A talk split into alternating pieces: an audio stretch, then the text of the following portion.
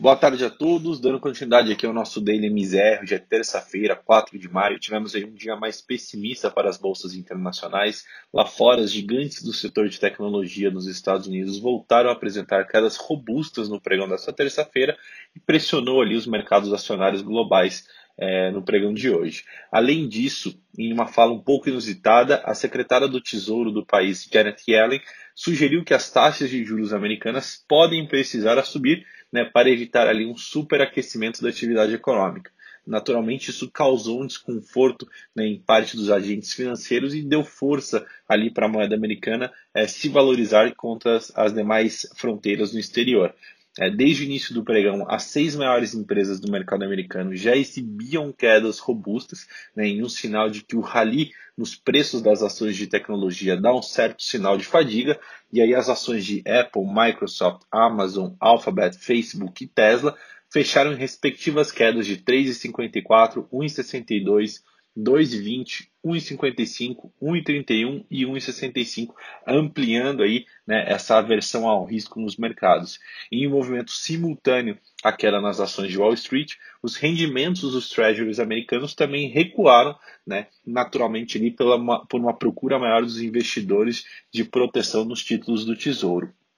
Com isso, o juro da T-Note de 10 anos caiu de 1,60 para 1,59, enquanto o rendimento do T-Bond de 30 anos recuou ali de 2,28 para 2,60 em relação ali aos fechamentos anteriores. A declaração da secretária do Tesouro dos Estados Unidos foi ali, como a gente mencionou, outro fator né, apontado por analistas como um catalisador para esse reajuste das posições.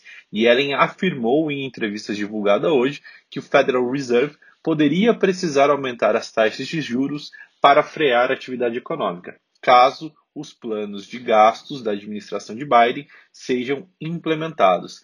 A fala foi considerada incomum, né, já que as taxas de juros são instrumentos de política monetária que são responsabilidades do Fed e não do Tesouro. Mesmo assim, né, é, diversos analistas atribuíram uma certa pressão no dólar após esses comentários de Yellen.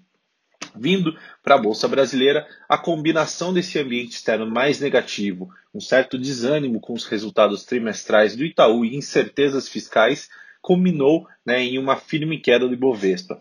O principal indicador da Bolsa Brasileira perdeu hoje a marca dos 118 mil pontos em um movimento liderado naturalmente ali pelo setor bancário, mas também que foi bastante pulverizado entre eh, os diferentes segmentos de, do mercado de ações. É, um dos elementos que mais pesou no índice hoje foi a desvalorização do setor bancário, como a gente mencionou, após os resultados do Itaú Unibanco que não agradaram aos analistas. O banco apresentou sim um lucro acima do esperado nos três primeiros meses do ano, mas esses números foram bastante impulsionados por fatores não recorrentes e, portanto, ali deixando uma dúvida sobre a continuidade desse bom desempenho. É, essa falta de animação com os balanços afetou também outras ações do setor bancário, enquanto o Itaú hoje perdeu 4,27, as ações é, do Bradesco recuaram ali aproximadamente 3%, tanto a ON quanto a PN, né, após o fechamento do mercado hoje. Lembrando que o Bradesco divulga os seus, resultados, os seus dados trimestrais hoje após o fechamento. É, com isso, o Ibovespa terminou o dia em queda de 1,26 né, aos 117.712 pontos, né, bem próximo ali da mínima do dia.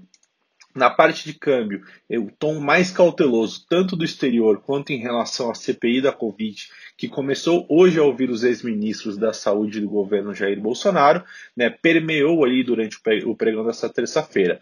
É, como resultado, o dólar operou em alta desde a abertura, mas moderou ali o seu movimento ao longo do pregão, ali no período da tarde, e assim, após ter tocado ali os, os R$ 5,48, a moeda americana encerrou o dia em alta de 0,20, né, cotado aos R$ 5,42.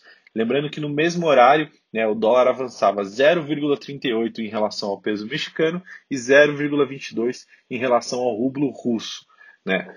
Vindo para a parte de juros, o mercado de juros voltou a, voltou a ter um dia de pressão, né, com alta expressiva das, das taxas futuras de longo prazo em praticamente toda a estrutura ali da curva a termo, é, em especial, como a gente mencionou, nos períodos mais longos. Essa forte alta dos juros ela se dá às vésperas de uma decisão do Copom, né, é, onde o, é, as apostas crescentes de que o Banco Central deve aumentar o tom né, e deve ser mais duro, né, soma-se também a um fator de grande oferta de NTNBs que tivemos hoje, cuja abertura de taxas refletiu bastante no mercado.